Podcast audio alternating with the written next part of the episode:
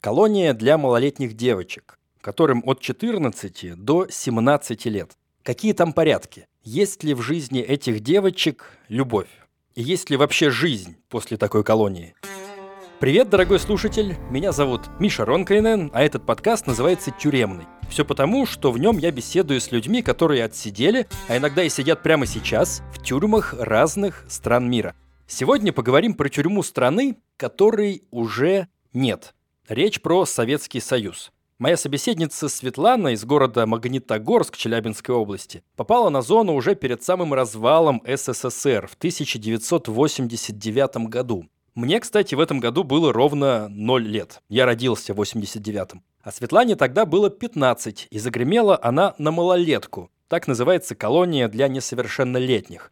В общем, свою историю Светлана расскажет сейчас сама, а я упомяну, что героиня у нас сегодня уникальная еще и потому, что она успела и в современной тюрьме посидеть. Вот только несколько лет назад освободилась. То есть Светлана может сравнивать советские тюрьмы и российские. Как что изменилось? А, кстати, как что изменилось? Светлана, отличается ли то, как было, от того, как сейчас? Я бы сказала, что в корень отличается. Я на тот момент была молодая девчонка совсем, 15 лет, все это запомнилось очень четко. И уже потом в взрослом возрасте я попадаю второй раз, и, конечно же, настолько разница громадная. А второй раз э, вы попали в каком году уже? А второй раз я попала в 2011. То есть прошло 20 лет после освобождения? 20 лет, да. Вам есть что сравнивать? Есть, конечно. А за что первый раз вы оказались в 89 году, тем более в таком возрасте? Первая моя статья была. 145-я вторая, это грабеж. Сейчас по нашему кодексу. Сняла с девчонки постарше меня лет на пять обувь для своей подружки. То есть вы гоп-стопнули какую-то девушку на ботинке? Да, двоих. Вы гоп-стопнули двоих девушек на ботинке? На две пары, получается? На две пары, да. Как это было? Это было на дискотеке. Я просто подошла и вывела во двор и предложила, чтобы она разулась. Вы сказали «предложила», но мне кажется, это звучало, наверное, не очень дружелюбно, без слов «пожалуйста» и «будьте добры», да? Ну, естественно. Я таким образом давала понять, что я не буду бить. Вы просто самостоятельно это обе сделайте, и я вас ни одну не трону. А вы помните фразу, которую вы сказали? Снимаю обувь. У моей подруги нет обуви. Я думаю, у вас дома есть запасные. Она домашняя девочка, ничего страшного с ней не будет. Она себе еще приобретет такие мысли были тогда. И они сняли обувь? Они сняли обе. С вами не поспорить было, видимо, да? На тот момент, да. Ну, я сама воспитывалась в детском доме, и дети в детских домах – это та же малолетка, только на свободе. А что было бы, если бы они не сняли обувь? Тогда пришлось бы применить физическую силу. То есть вы бы одна, двоих их избили? Я не одна была, у меня подельница была со мной. И для нее вы, собственно, и снимали обувь? И не для нее, нет. Для другой. В тот момент они боялись, было видно? Ну, конечно, боялись. У вас там оружия не было, ножей? Нет, абсолютно ничего не было. Достаточно было внешнего твоего вида и угроз. А это зима была, нет? Да, была зима. На тот момент я, если честно, даже не задумывалась, что они пойдут босиком и что я там совершаю какое-то преступление. И они босиком ушли по снегу. Получается, что да. И вы принесли сразу же эти ботинки своей подруге. Она как э, обрадовалась? Обрадовалась, конечно. На тот момент мы почему-то думали, что мы Робин Гуды. Мы помогаем таким же сиротам, как мы, в приобретении обуви. С одной стороны, кого-то мы обидели, у кого-то отобрали, а другому бедняку мы отдали. Мы считали, что мы совершали правильные поступки. У нас дискотека продолжалась и в комнате потом. Посередине у нас стоял стол, на столе стояла тубаретка, сверху лежал магнитофон. Так как резеток не было в общежитии, мы делали резетку с лампочки. Жучок такой назывался. То бишь мы уже такие детки были, которые были приспособлены на все. Нету резеток, мы найдем резетку. Нету ножа, мы банкой консервной будем резать и отрезать. Друзья, вы тоже удивились, что Светлана в 15 лет живет одна. Порядки в Советском Союзе были суровые. Детдомовских детей тогда вышвыривали в открытое плавание уже в 14, даже не дожидаясь совершеннолетия. Давали комнату в общежитии и живи, как умеешь. Сейчас, конечно, к детским домам совершенно другое отношение. А раньше для детей-сирот не было практически вообще ничего, никаких привилегий. Выкидывали в общежитие, что хочешь, то и делай. Нам нужно было как-то существовать, нам нужно было как-то одеваться. Государство от нас уже отписалось. В оконцовке только физическая сила могла нам как-то в этом помочь. Сами по себе мы уже подростки такие были агрессивные, любви никакой не было со стороны учителей, воспитателей. А, конечно, дети мечтают об этом, хотят это и не получали. Это агрессия, которой мы заполнялись в детском доме, мы потом ее переносили на улицу.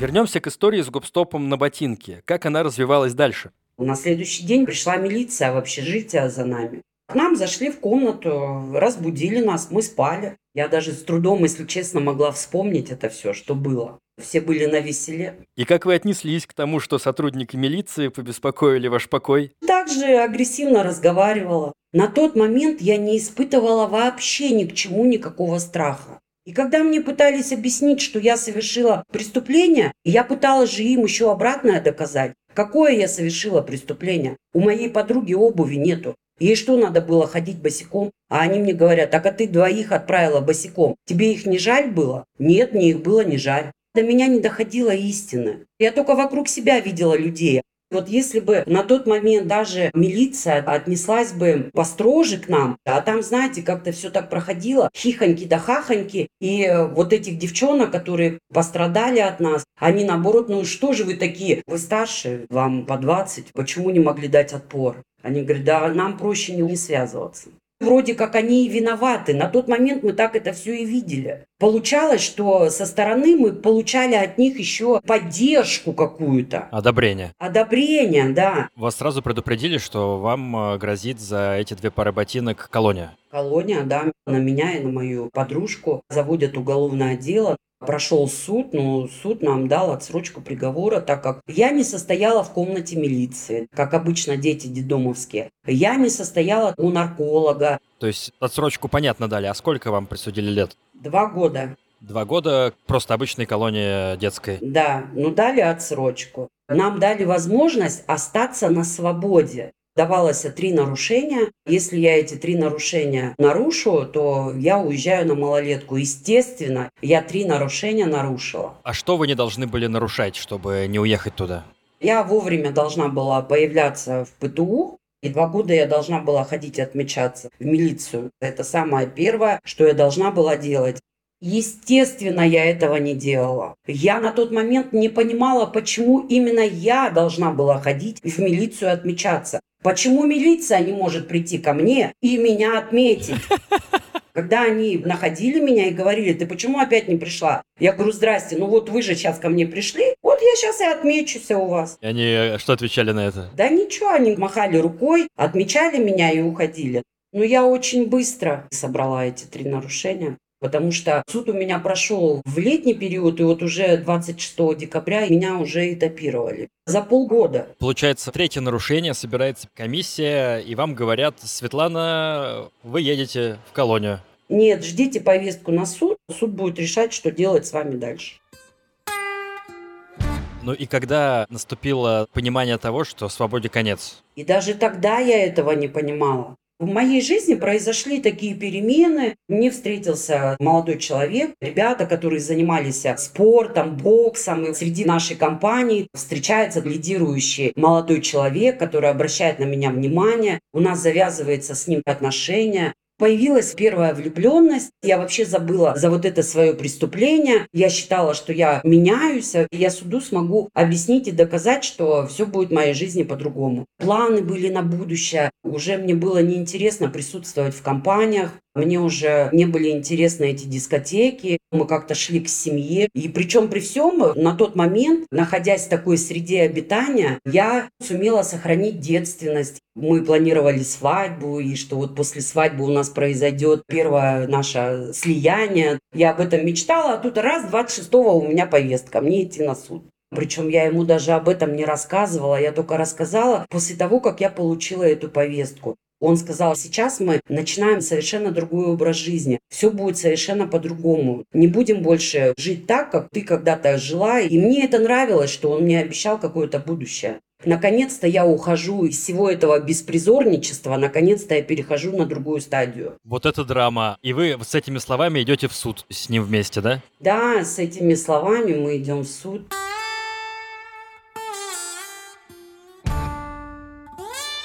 Суд проходит очень быстро. В течение 10-15 минут мне вынесли приговор и дали два года.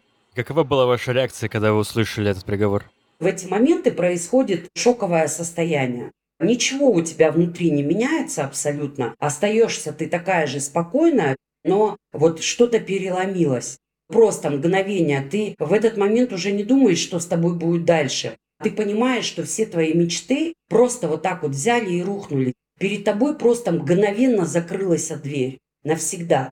Меня выводят на ручниках, и сидит мой молодой человек. У него была истерика, он кричал, он плакал, он говорил, куда вы ее ведете, он пытался за меня схватиться. Конвоиры его отталкивали, но это была драма, это была настолько такая драма. И вот он там стоял, кричал, орал, что он меня любит, что он меня будет ждать, чтобы я не переживала.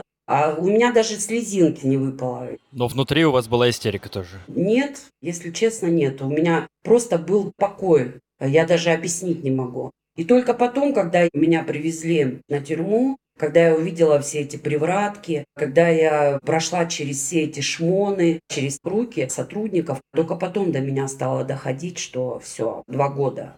Жизнь изменилась. Жизнь поменялась в корень, да. Текс. Небольшое отвлечение на постоянную рубрику «Мои друзья», в которой я из бушующего океана подкастов выуживаю для вас хорошие и заслуживающие внимания. Сегодня я рекомендую подкаст «Тут такое дело». Его ведущие Даша и Маша каждую неделю рассказывают истории про преступления и обсуждают вопросы, которые возникают, когда эти истории слушаешь. Зачем люди вступают в секты? Почему в преступлении часто винят жертву, вот как в истории Светланы про гоп-стоп ботинок? У всех ли серийных убийц есть психические заболевания? Вот такие вопросы Даша с Машей непринужденно сидят, обсуждают за чашечкой чего-нибудь.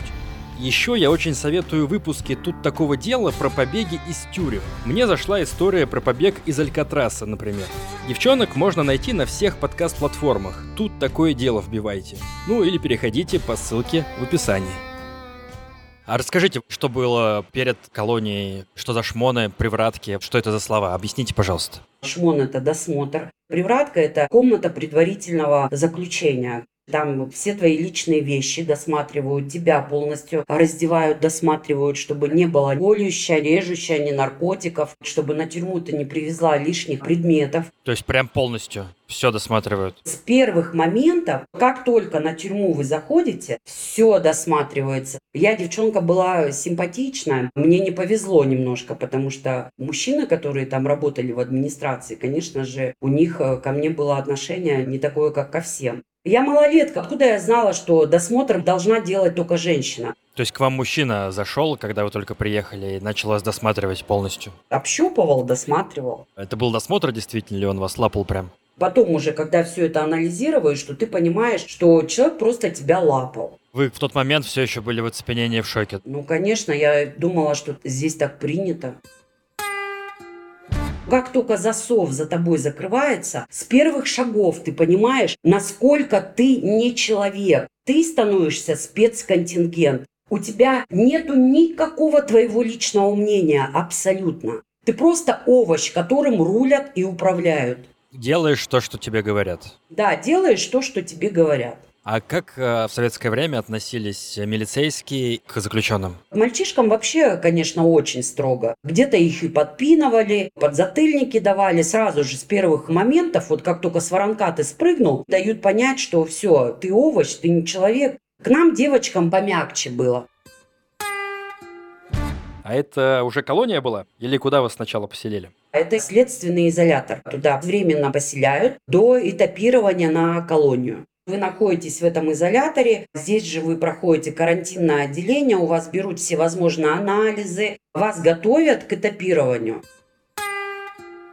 В этом изоляторе малолетка специально отделенный этаж, малолетки девочки, они сидят отдельно, малолетки мальчики сидят отдельно. Но в каждой камере у малолеток обязательно есть мамочка, у мальчиков папочка. У нас это взрослая зечка. Чаще всего бывает, что это ломовая зечка которая сломилась а, со взрослых камер. А что значит ломовая? Которая ломится с камеры, которую бьют, подпинывают за ее преступление. Милиции нужно ее куда-то определять, они ее определяют к малолеткам. Она там следит за порядком.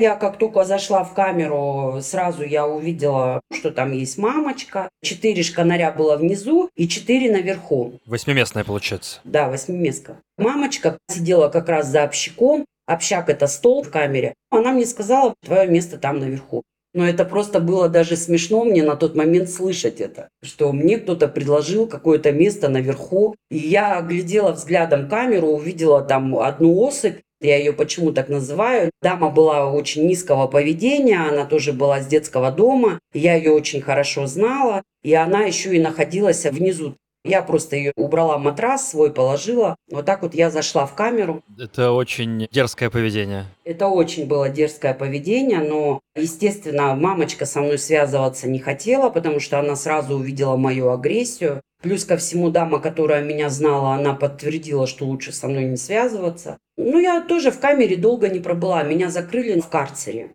Причем конфликт появился не с сокамерницами, а конфликт был с администрацией. А что случилось? При утренней проверке оперативник на малолетках, они воспитатели. Воспитатель обратил внимание, что я вновь прибывшая сразу же лежу на нижнем шканаре. Он начал мамочке задавать вопрос, почему она только появилась, и тут э, сразу на нижнем шканаре она. Это какие-то привилегии, оказывается. Сначала надо на пальме поспать, в верхней шканаре это называется пальма. А раз меня на пальму не загнали, значит, у меня есть какой-то статус, раз я сразу на нижнем шканаре была. Я, конечно, влезла в этот разговор, меня абсолютно не устроило, что там бельмечет вот эта вот мамочка, мне это вообще было неинтересно. И я уже ему стала говорить, тебе какая разница? Ты что, пишешь книгу? Зачем тебе это все нужно знать? Для чего? Естественно, ему не понравилось, что я так с ним разговариваю. И все, меня быстренько прям определили в этот же день. В карцер на трое суток. Ой, я тоже, можно историю расскажу? Я однажды сидел четверо суток в новгородском э, спецприемник, там, где сажают за права, за пьянку. Там было два типа камер. Одна вот для бомжей плохая, а другая для тех, кто за пьянку за рулем. Там были нормальные кровати. Так вот, я сидел с бомжами. Прям реальные вонючие бомжи. Это была очень темная камера с э, тусклой лампочкой под потолком. Лампочка была закрыта решеткой. И не было там кроватей, пол камеры пол, и пол камеры пол приподнятый на полметра. То есть нары такие деревянные, сплошные. Парафет. Парафет это называется, да? Да, да, да. Я попросил полицейских, переселите меня в другое место, пожалуйста. И они переселили меня в одноместную камеру. Там тоже было хреново, но, по крайней мере, там так не воняло. И я там сплю, значит. И утром дверь открывается, стоят полицейские, и перед ними какой-то офицер. Смотрят все на меня. А я лежу, смотрю на них. И мне полицейские за спиной этого офицера говорят, Встань, когда начальник входит. А это типа был старший этого спецприемника. А я смотрю на них и говорю, он мне не начальник. Ну и все, меня обратно к бомжам поселили. В общем, все свои четыре дня я тусовался с этими вонючими бомжами. Вот у меня тоже есть опыт, когда я дерзил, а потом за это поплатился. Но это, конечно, ни в какое сравнение не идет с вашей историей. И вот я на трое суток уехала в карцер. Там подвальное помещение, бетонный пол, шканарь стульчик, сделанный из бетона, маленький такой общак. В 6 утра подъем произошел, ты встаешь, шканарь прицепляется к стене, а в 10 отбой он отцепляется от стены. Как в поездах вы имеете в виду, да? Да, да. Это все милиция делает. Через стену они ее отстегивают, они ее пристегивают. То есть там где-то дырка в стене, да, и фиксаторы стоят? Да, да. Матрасы тебе там не выдают. Ты спишь на деревяшке. Сейчас карцера совершенно другие, не такие, как раньше. Сейчас есть послабление. Вы можете брать с собой носки, теплую одежду. А в то время ничего абсолютно. Естественно, одежды для девочек не было предусмотрено в карцере. Выдавалась мужская одежда. Это безобразного, непонятного асфальтного цвета майка. Сами лямки, они были растянуты до такого, что вырез у меня был прям на пупке. Вырез, в который голову суешь. Да, да. Мне нужно было вот эти лямочки взять и завязать на узел, чтобы хоть как-то немножко майка грудь прикрывала. Потом одевалась роба, растянутая. Одна сторона короче, другая длиннее, штаны. Это все из такой толстой ткани. Давались мужские трусы, семейники. Никаких не предусмотрено носков.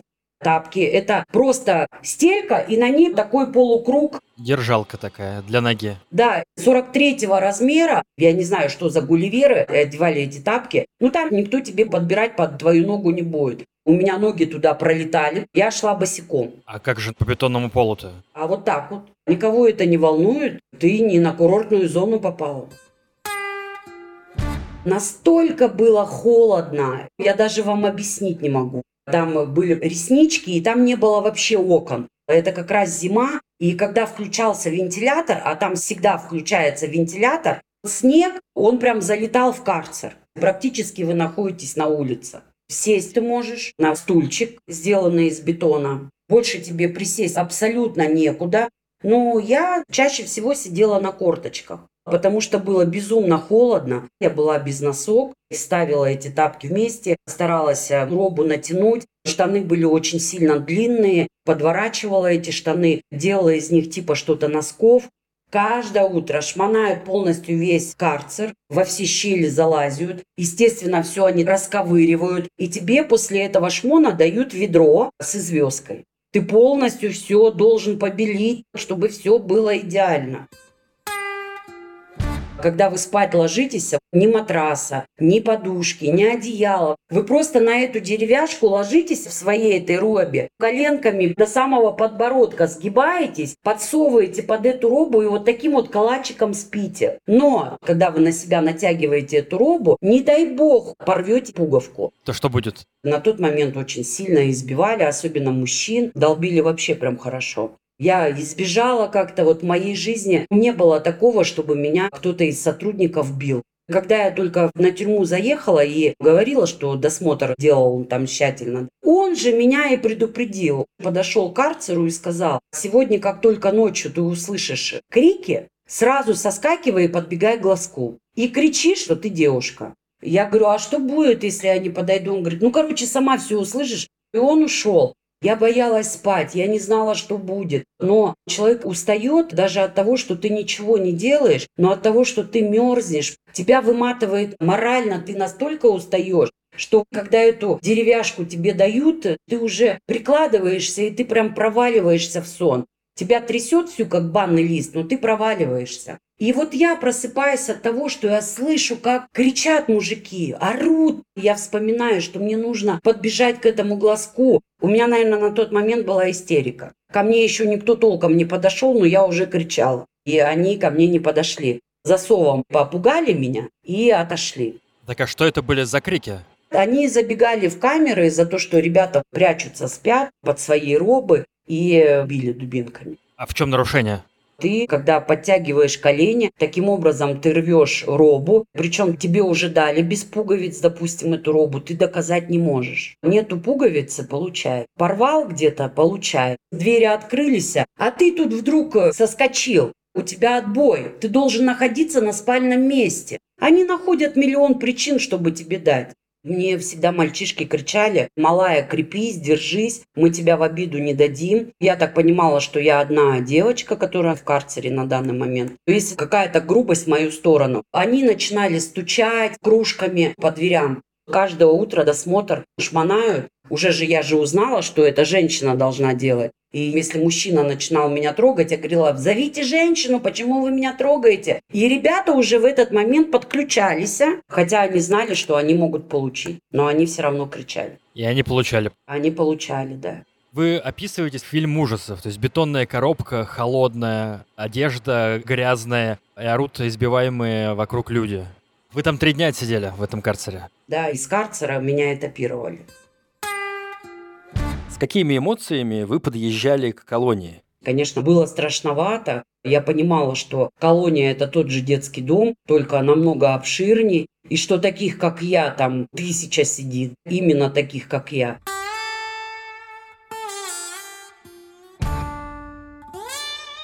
И вот вы приезжаете в колонию. Что первое там происходит? Сначала ты находишься в карантине две недели, там все анализы, знакомство с администрацией. Администрация знакомится в этот момент с вами, читает все ваши характеристики, все заслуги, какие есть, которые вы с собой везете с тюрьмы уже, и определяют, в какой отряд вы идете. Что случилось с вами вот после карантина? Попала я во второй отряд. Что такое отряд? Сколько в нем человек и какая там в нем иерархия? В отряде по 150 человек. Рулит отрядом активисты. Физорг – это самая главная зечка в отряде. Если во взрослой колонии это завхоз, то на малолетке это физорг. Ее назначили из администрации. Да. Сначала ты с проблемой идешь к физоргу, и лишь только потом, когда тебе физорг говорит, иди подойди к воспитателю, ты можешь обратиться к воспитателю. Если ты нарушила правила и подошла сначала к воспитателю со своей проблемой, то тебе могут устроить темную. В одном отряде 13 отделений. А отделение – это просто отдельная комната, в которой живут люди, верно? Да, это отдельная комната. Где-то по 20 человек получалось в отделении. В каждом отделении есть главная. Она следит, чтобы отделение не приносило никаких нарушений. Получается, у физорга есть еще младшие офицеры. Да. Физорг не будет ходить и с каждой решать вопрос. Главный в отделении, она подходит и говорит, слышь, если хоть одна твоя принесет хоть какое-то нарушение на отряд, у тебя будут проблемы со мной. Так что сделай так, чтобы ни одна, ни одного нарушения не принесла. Физорг, она могла показывать раз в две недели показательную порку. Допустим, проявлялась крыса в отряде. Крыса – это воровка, которая украла что-нибудь. Крыс всегда наказывают очень жестоко. Очень жестоко. Единственное, где могла участвовать Физорг, это вот в этой показательной порке вместе со своими активистками. Чаще всего активистки – это ее семейницы. У физорга часто бывает 3-4 семейницы. Они могут не иметь никакого статуса, но от того, что они рядом с физоргом находятся, естественно, они пользуются ее авторитетом. И, естественно, они могут также рулить этим отрядом, как им рулит физорг. А как наказывали крысу? Очень жестоко били. Одевали керзовые сапоги и пинали. Никогда не забуду, я сидела на гладильной доске, и они повели ее в умывальник воспитатель отряда. Ушла из отряда, и началась воспитательная процессия вся. Они ее начали бить, руками они ее не трогали, они просто ее пинали, попадали везде, попадали в лицо, но у этой девочки был перекошен нос. Потом ее на носилках выносили. Это все было на моих глазах. Мимо меня прошла эта вся процессия. А физорг это тоже девочка, 17 лет, да, примерно? Да, до 18 на малолетке, потом свой срок они едут досиживать уже во взрослую колонию.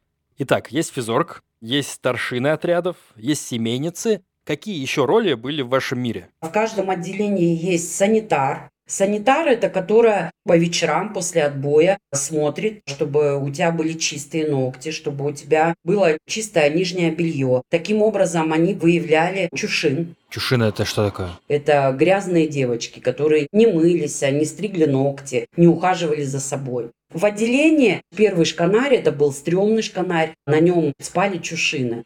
То есть, получается, вечером ты подходишь к санитару, показываешь ногти, снимаешь трусы, она смотрит там, что у тебя в трусах или как это? Нет, ты находишься на своем шканаре, она просто проходит, сама везде все смотрит. Поднимаешь одеяло и показываешь свои трусы. Да, все это показываешь, ногти свои на ногах, на руках. И вот, естественно, первое мое сопротивление было от того, что я вот это вот увидела. Естественно, я никому ничего не показала, и началась драка. С санитаром? С санитаром, да. И кто кого? Я начала драться с ней, а потом, конечно, на меня налетело все отделение. И, естественно, налетела главная в отделении, потому что санитар же делает все по ее указке. Нигде так не блюдят за чистотой, как на малолетке. И знаете, я вот сейчас, наверное, вас удивлю, на малолетке вообще нету горячей воды. Только в банный прачечный день. Это раз в неделю. Девочки на малолетке моются ледяной водой. Там не просто ты пошел, за тобой будет следить санитар. Ты должна мыться полностью с головой, поливать себя со всех сторон. Но это из душа, все-таки не из ведра. То есть там есть какая-то лейка сверху. Нету там никаких леек, один сплошной умывальник. Около 10 в ряд стоят этих кранов с холодной водой. Стоишь, набираешь эту воду в ведра или в тазы и полностью поливаешься. Там есть слив, и вот ты там намываешься. А как выглядели малолетки на малолетке в целом? Вот если бы вы шли по улице, отличили бы обычную девушку от девушки, которая там уже годик отмотала? Или самые обычные молодые девчонки с вами сидели, и вы тоже были самой обычной молодой девчонкой? Ну да, молодые девчонки в наколках. Тогда это было очень распространено на малолетке. Девчонки имели нарезки. Нарезки – это вообще страшное дело. Это делалось омойками, глубокие шрамы на теле. Что такое мойка? Мойки – это лезвия. А лезвия бритвенные такие? Да. Это, конечно, был запрещенный предмет, но любую колонию всегда снабжают, и те же сами воспитатели приносят всевозможные запретные предметы. И вот представьте, девочка изрезанная вся, какая-нибудь шифровка, которая посвящена какой-нибудь другой девочке. Там прям процветает любовь женская, вот именно на малолетке. Буквы какие-то или это рисунок? Это был такой томский шрифт, который могли прочитать только зечки. Ну, конечно же, потом расшифровка была в администрации. Но вроде как мы, зечки, думали, что мы пишем своим шрифтом, и наши записки прочитать невозможно. То есть есть татуировщицы, они делают татуировки, а есть какие-то нарезчицы, которые берут в руки эти лезвия и начинают тебе по телу резать? Кстати, вы сейчас беседуете с одной из нарезчиц. Я была нарезчица. Как татуировки делаются, я знаю. Вот как нарезки делаются. Сначала я пишу обычной ручкой шариковой. Зашифрованные слова томским шрифтом. То есть это не кириллица, не латиница, это вот какие-то иероглифы? Это свой шрифт, который был придуман когда-то на малолетке. Я вот сколько встречала малолеток, которые в то время сидели, и сейчас, которые проходят малолетку, они все знают этот томский шрифт. Итак, вы пишете сначала ручкой по ее телу, да, пишешь, а потом мойкой по этим буковкам нарезаешь. Чаще всего это спина, животы – это редкий случай, когда уже просто негде было писать. И руки тоже вот лампасная зона. От плеча до локтя и вниз от локтя до кисти. Насколько глубоко? Чем они глубже, тем они красивее. Если она сильно влюблена, и она посвящает кому-то вот эту вот нарезку, она должна на всю жизнь быть написана. Глубже, ровнее, красивее, чтобы это четко было все видно. Ну вот этим я и отличалась, что у меня получалось красиво писать. Ох, какой ужас. Причем а, они это все делают по собственной воле. И когда ко мне приходили девчонки, я пыталась отговаривать, но это было бесполезно. А это же больно. Больно. Иногда даже теряют сознание, но они это делают. Любовь первый раз вы помните свою? Как вообще вы пришли к этой профессии? Первый раз это было с моей семейницей. Она хотела сделать себе нарезку. Тоже у нее была влюбленность, и она хотела сделать. Нарезчица находилась в другом отряде. До нее было не добраться. И она начала сама себе делать. Я говорю, совсем с ума сошла. Ты сейчас изрежешь, ничего не получится. И вот я ей помогла. И мы там нацарапали с ней, что-то сделали. И она была довольна. Потом к вам начали другие ходить. Потом мы не увидели шрамчики, им они очень сильно понравились, начали упрашивать. Вот так все пошло. Это уже потом было как работа в зоне. За просто так никто ничего не делает. Это же запретное все. Ты берешь на себя эту ответственность, и тебе, конечно, за это же платят. Платят как? Насущно. Сигареты. В зоне на малолетке вообще нельзя сигареты. Ну, естественно, когда к тебе подходит малолетка и протягивает пачку сигарет, а представьте, на пол сигаретки вы могли себе поменять у зечки у какой-нибудь носки, плавочки, маечку или, допустим, бутылку шампунь, кусок мыла. На пол сигаретки вы могли это сделать, а у вас целая пачка. И ты еще выбираешь, возьмешь ты эту майку или не возьмешь на эти пол сигареты. Тебя еще уговаривают. То есть ты как бы не целую сигарету даешь, а даешь докурить? Ты сигаретку ломаешь напополам. То есть это без фильтра сигарет? Да, это без фильтров. Если ты там урвала пачку с фильтром, то они цены такой не имели. Нужно было этот фильтр убрать, никто не курил с фильтром этим сигареты, это уже зажиточные могли себе позволить. Обычно фильтр убирался и выкуривали до талого, что сжигали себе губы. Дорогие мои слушатели, напоминаю, что неплохо бы поставить подкасту лайк, подписаться на него, оценить или что-то можно сделать, где вы его слушаете. Я сам человек с Ютуба. Кто не знал, у меня крупный канал про путешествия, который я подзабросил, правда, но не об этом речь. На Ютубе все просто. Ты делаешь хорошие ролики, а алгоритмы Ютуба их сами продвигают через рекомендованные видео. Ну, знаете, вот эту вот колоночку справа или под роликом. Я как-то привык к такому, и когда пришел в подкастинг, немного офигел. Здесь нет ничего похожего. Платформы не льют тебе прослушивание за красивые глаза. Каждого слушателя надо выискивать самому, стучаться ему в окно и кричать «Подпишись, подпишись, иначе больше никогда не увидимся». Потому да, я буду в каждом выпуске вас просить сделать какое-то активное действие. А если вы уже везде подписались и все отлайкали, то расскажите о тюремном подкасте кому-нибудь из друзей. Может, кто-то на зоне у вас сидит, или скоро может сесть, а в нашей стране, знаете, каждый, в принципе, может скоро сесть. Короче, мой контент полезный, и я хочу, чтобы он двигался в массы. Спасибо за помощь! В вашем рассказе я услышал слово «семейница». Что такое семейница?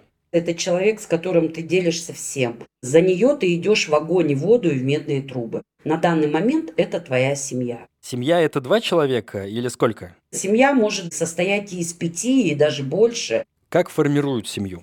Чаще всего это могут быть землячки с одного города, допустим. Кучкуются девчонки, те, которые, допустим, греются чтобы как-то выживать. Греф – это передачки с воли, да? Да, это передачки. У меня моя семейница была такая же дедомовская, как и я. Вы вдвоем в семье были? Да, мы были вдвоем, мы были физически сильные, мы были независимые ни от кого, мы могли жить без грева.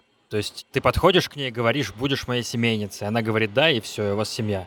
Нет, не так. Сходимся характерами. Получается у нас как-то вместе быть. Если мы не приносим дискомфорт окружающей среде, то чаще всего бывает, что и администрация поддерживает, и нас не пытались никогда рассоединить по разным отделениям, в разные отряды, потому что мы уже, когда определились в колонии, мы потом не стали приносить никакого дискомфорта. От нас уже не стал страдать отряд от того, что мы дрались, получали нарушения, естественно, отряд получал нарушения. Лишался товаровки, лишался просмотра кинофильма. Допустим, у моей семейницы меня забрали, перевели меня в другой отряд. Она начинает устраивать дебош, требовать, чтобы нас опять соединили. Зачем лишний вот этот скандал? Нас как-то и не трогали. А вы, я так понимаю, поскандалить-то любили? Я считалась злостным нарушителем колонии. За мои два года отсиженных было 60 суток в ДИЗО. Малолеткам дают по 10 суток. Ну вот считай, 6 раз я побывала в ДИЗО. ДИЗО это типа карцера? Да, это тоже карцер. Я когда находилась в ДИЗО, зайчики подходили к заборам и кричали, что ты выйдешь, мы тебя зашибем. Я выходила и опять шла в этот же отряд, зная о том, что я сейчас получу. Меня сломать было невозможно, бесполезно. Полгода я дралась. Даже выставляли перед э, всей колонией, объявляли, что я злостный нарушитель второго отряда, что я приношу дискомфорт в отряде, что отряд мой лишается привилегий. И на меня кричал весь отряд. Да мы тебя сейчас сломаем. И я тряслась, как банный лист. Я боялась, но я все равно всем отвечала. Я буду выцеплять вас по одной. Двух из вас я все равно из всей толпы запомню. И я буду вас бить до последнего. Каждую, кого я запомню. И вы это выполняли? Конечно. Я сразу же, не разговаривая, подходила и начинала бить. Ну и характер у вас. А зачем мне ждать, когда меня будут бить? Это стая, в которой надо выживать. И если бы я сдала заднюю позицию, я бы не выжила на этой малолетке. Но ведь могут и убить случайно. А ты там об этом не думаешь? Сильные духом не сразу приходят и становятся лидерами. Они проходят иногда такой путь, что мама не горюй. И как-то выживают. Но я шла на все. Я не боялась уйти на тот свет. Какая самая страшная травма там у вас была? Тубареткой меня ударили. По какому месту? По голове. Сотрясение было? Да, было сотрясение, кровь пошла, пробили голову мне. Самое страшное для меня было лицо. И я когда понимала, что до моего лица добираются, то здесь я уже прекращала драться, я полностью скрючивалась и закрывала свое лицо, но при этом получала по всему телу. Красоту хотели сохранить, видимо. Да, на взрослых зонах в России, мы все знаем, существуют понятия. Блатной уклад жизни так называется. А есть ли что-то подобное на малолетке? Самая страшная зона – это малолетка. Нету никакого над ними контроля. Какой они режим придумывают для себя, так вот основная масса и будет сидеть. Физор проснулась в хорошем настроении, значит отряд замечательно живет. Если же она проснулась в отвратительном настроении, ну, считай, пиши пропало. Какая у вас была история взаимоотношений с физоргом? Вы знаете, любую открытку или любую маляву, которая в зоне ходит, подписывают томским шрифтом. Мой позывной УВС. Устинова Светлана Валерьевна. И вот эти инициалы были точно такие же у моего физорга в отряде. Ее тоже звали Светлана, только фамилия у нее была Удова, и она была Владимировна. И вот меня в очередной раз выпустили из ДИЗО, и я удивилась, что на меня никто не нападает, что нету никакой агрессии. Я спокойно забралась на свой шканарь, я тогда еще спала наверху. Думаю, все, наконец-то от меня отстали. Уже отбой, потушили свет. Я уже провалилась в сон, когда услышала, как удар такой по шканарю. Я открываю глаза, и передо мной стоит физор. Говорит, ты знаешь, тебе так фантастически повезло. У тебя инициалы такие же, как у меня. С этой минуты ты будешь жить в моей семейке. А вы что? Какая ваша реакция была на это? Я просто ей сказала, не мешай мне спать. Она посмеялась и ушла. Но жить вы потом начали вместе с ней, в семейке. Я стала принадлежать к ее первой семейке. То бишь на следующий день, когда я проснулась, все изменилось. У меня появился халат, не такой, как у всех. Обычные хозяйственные халаты, но малолетки из них такое делали. Они получались как варионки. Их там белизной всплескивали, делали всевозможные узоры на этих халатах. Чем больше потертый халат, чем больше он напоминал джинсу, тем больше это было модно. Ты вся такая с иголки, у меня появился другой бушлат. Мундир, можно сказать, у вас появился дворянский.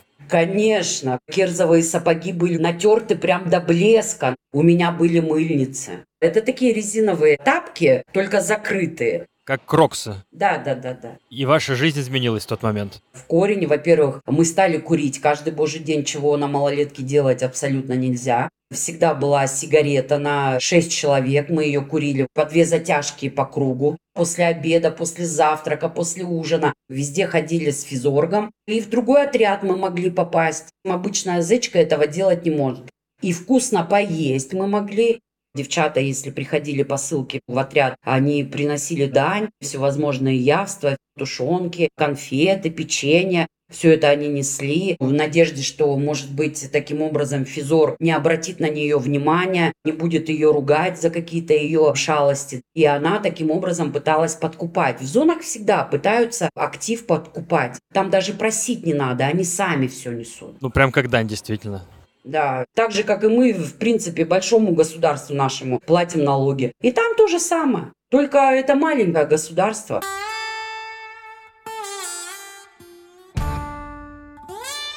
Я в семейке недолго находилась. Полгода я билась, а и где-то три месяца я находилась вот в этой семейке в основной. Когда физор уехала на взрослую колонию, ползоны я обозлила. Потому что кто я такая новенькая, шалупонь непонятная какая-то, пришла и сразу же попала в первую семейку. Я когда пришла с работы в отряд, и в этот же день я уже увидела, что у меня не было моей одежды, которая была до этого. Висела вся колонийская форма. Все, что должна носить новенькая. Все разобрали. И когда я подошла к девочкам, которые были семейницы, они мне так и сказали, а ты кто такая? Чтобы попасть в первую семейку, знаешь, сколько нужно всего сделать? А ты так легко туда впрыгнула. Все, что здесь у тебя было, это все принадлежит нам. А ты будешь ходить во всем колонийском. Но представьте, после того, как я поняла вкус этого статуса, и меня опять опускают на самое дно. Это, наверное, очень больно. Очень больно. В зонах очень легко подняться наверх и очень быстро можно опуститься вниз. И отсюда я потом для себя сделала большие выводы, что курочка клюет по зернышку. Чем быстрее ты поднимаешься, тем сильнее ты будешь падать.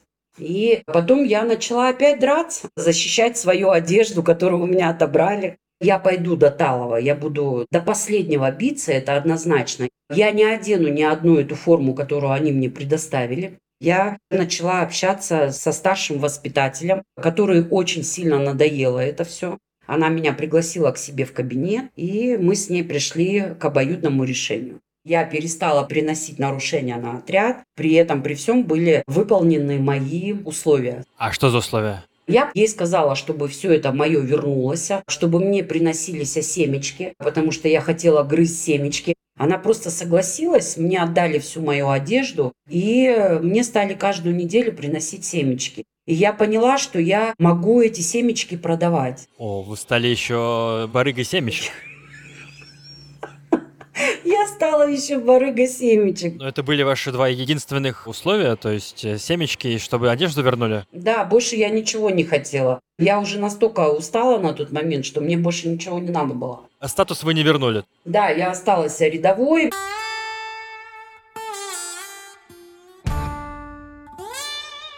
Что с работой? Какие на малолетке были вакансии? Во-первых, столовая. Единственное, что готовка, конечно, это к зечкам не относилась, а к малолеткам. Ну, посуду мыть и убирать, это все делали зечки. Потом хлеборезка. Хлеб на обед, на ужин мы разрезали. Булка делилась на пять частей. Потом были работы за зоной. Кстати, я там тоже поработала. Мы там разгружали машины, которые приходили на швейное производство.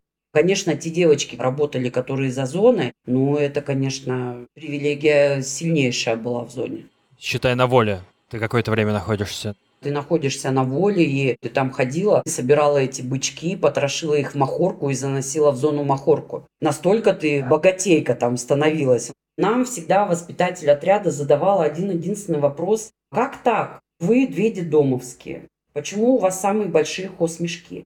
Хозмешок – это где хранилось э, наши вещи личные. Продукты питания, тушенка, сгущенка. И причем весь такой товар, который приходит в посылках. На воле был сильный дефицит. Конечно же, родители крутились, отправляли это мыло, шампуни своим детям на малолетку. А у меня была возможность это скупать. Когда вот мне этот вопрос воспитатель задала, откуда у вас весь этот товар, я спросила, не хотели бы вы приобрести такой же? Она меня затащила в кабинет и сказала, а что у тебя шампунь есть? Я говорю, есть. Она говорит, какая? Я говорю, яичная. Две бутылки больших, литровые. Она говорит, тащи сюда, что ты хочешь взамен? Я говорю, ну вы сами знаете, мне кроме семечек ничего не надо. Товарно-рыночные отношения пошли.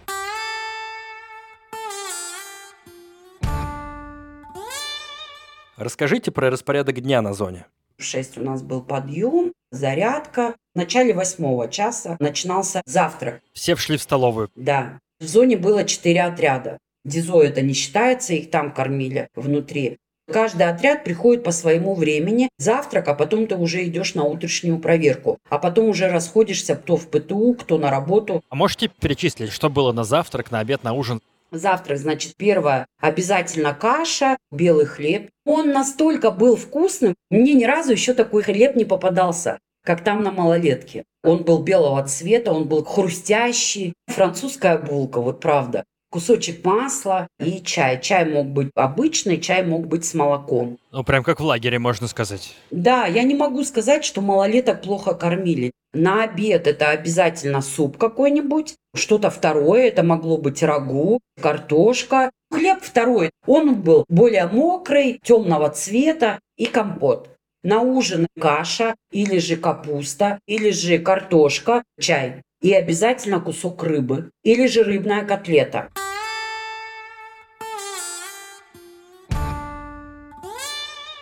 На зоне вы сказали, что были какие-то любовные отношения, вплоть до шрамирования. Что это такое? Ну, я это все избежала, я натурал. Конечно же, мне писались о малявке, мне признавались в любви. Я была симпатична. Естественно, я у каблов пользовалась спросом. Каблы это, это бучи, как называют сейчас, да, женщины-мужчины. Да, это нагловатые, пацанявы. Это на малолетках такие названия. На взрослых колониях это сожители. Ковырялка и каблы – это только малолетка. А ковырялка это кто? Девочка, которая ближе к женскому полу. Ковырялка работает языком. Кобел никогда не позволит себе работать языком. Ага, то есть прямо как на мужской зоне считается зашкваром это. Да. Кобел выполняет только чистую работу. Из моих, из шести вот этих нарушений, драка была связана именно с этим. Когда Кобел хотел применить силу по отношению ко мне, зажала меня, не рассчитала, что я тоже могу драться. А как у других происходит? То есть именно это по насилию все или какие-то есть добровольные отношения? Насилия нету, это всегда по желанию. Бывают каблы такие нагловатые, которые преследуют свою жертву. Но если у тебя нет желания, тебя никто силой брать не будет. Это вот, наверное, единичный такой случай, то это я так восприняла. Меня немножко в угол прижали, а на самом-то деле, когда мы уже потом общались вот с этой Савельевой, и она мне говорит, что ты кинулась-то на меня? Силы никогда никто этого не делает. Если ты не хочешь, никто тебя не заставит. Где этим заниматься, если вокруг другие люди? В отделение после помывки заходишь, а там у всех занавешенные шканари. Никого не стесняются. Это там процветает, это в порядке вещей, и это нормально. А персонал, администрация, мужчины, с их стороны какое-то насилие есть девочкам? Нет, там в основном были все-таки женщины. Мужчины были в охране, когда разнимали драки. А чтобы двигаться по колонии, нет. То есть не случалось, что заключенных насиловали с администрации кто-то? На моей практике этого не было. Хотя есть такие колонии, где это есть. Вот Мордовия – колония, которая этим славится. Ну, я прошла такие колонии, где со стороны администрации не били и не насиловали. У меня больше претензий к зечкам, чем к администрации. То есть вам создали такой своеобразный зоопарк, и там выживаете как хотите уже? Да, ты не можешь пожаловаться, пойти, потому что ты сразу становишься в статус стукача, и никто тебе не задаст вопрос, почему ты с синяком на пол лица.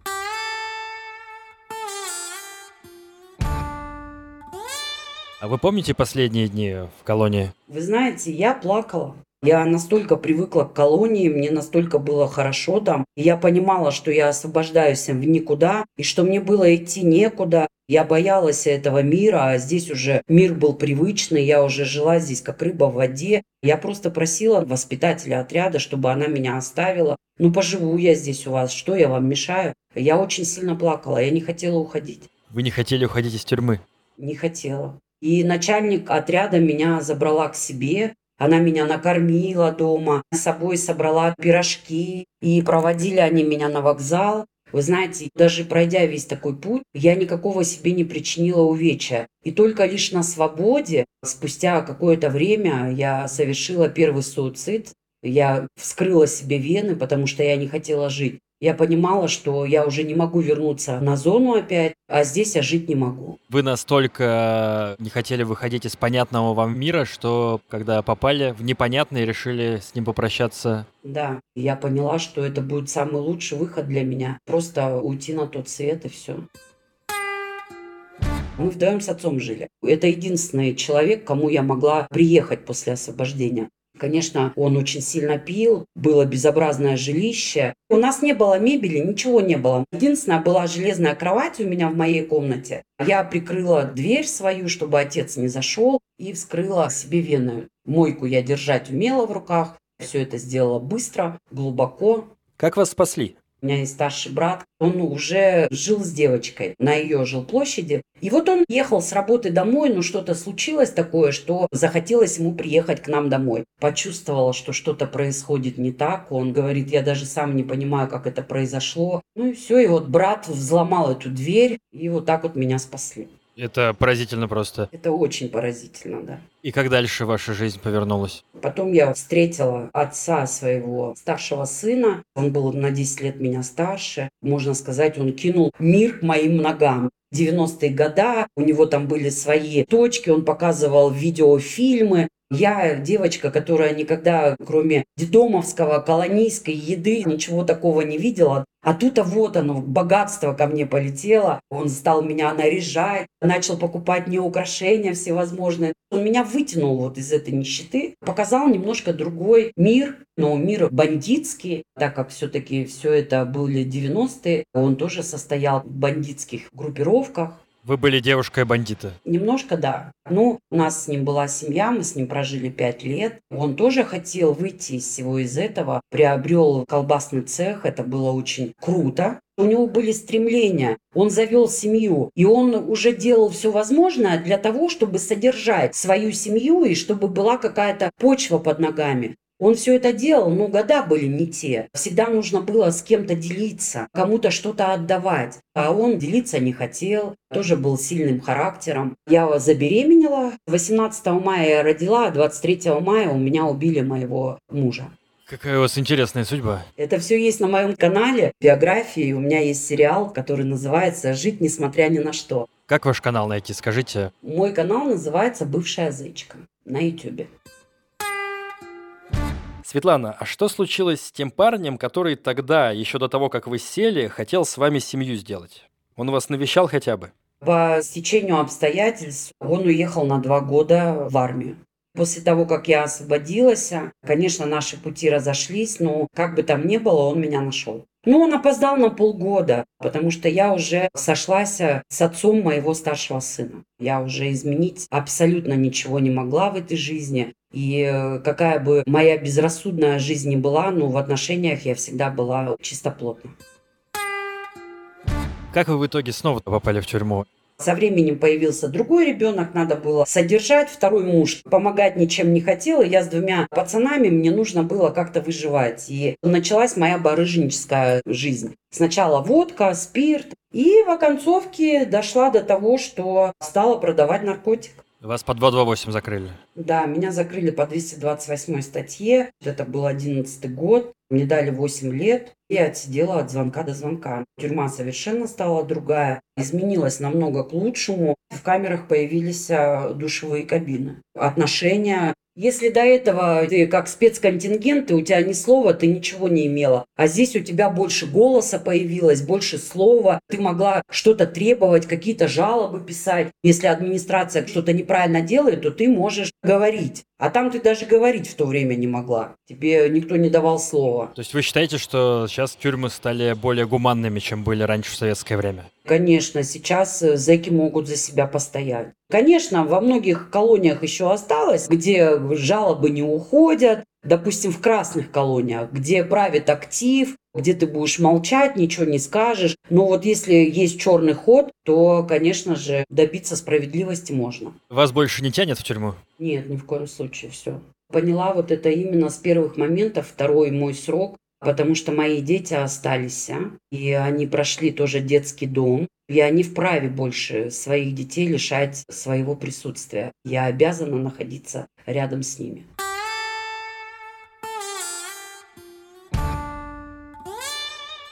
Зоны в России официально называются исправительными колониями. Вы тоже сидели в исправительной колонии, верно? Да, да, да.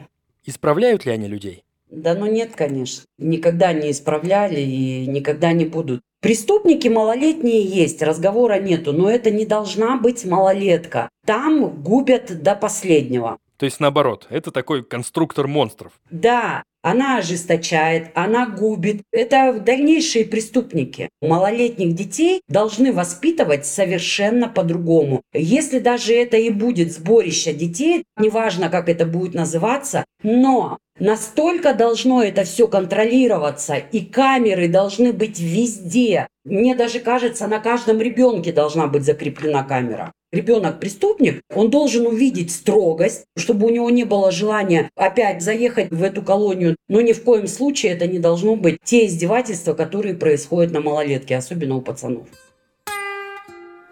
Тем девочкам, с которых вы обувь сняли, если бы встретили сейчас, вы бы что сказали? Вот спустя столько лет и столько опыта.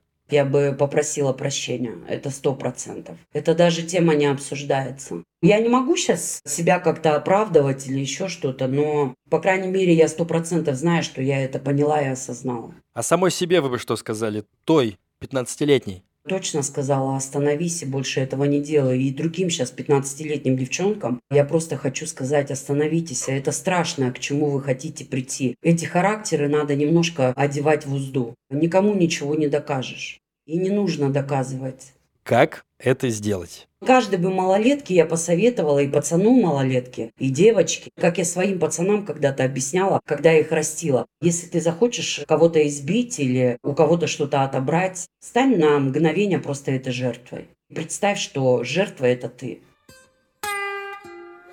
Светлана, вы выросли в детском доме, без любви. И дальше на зоне тоже, видимо, любви не было.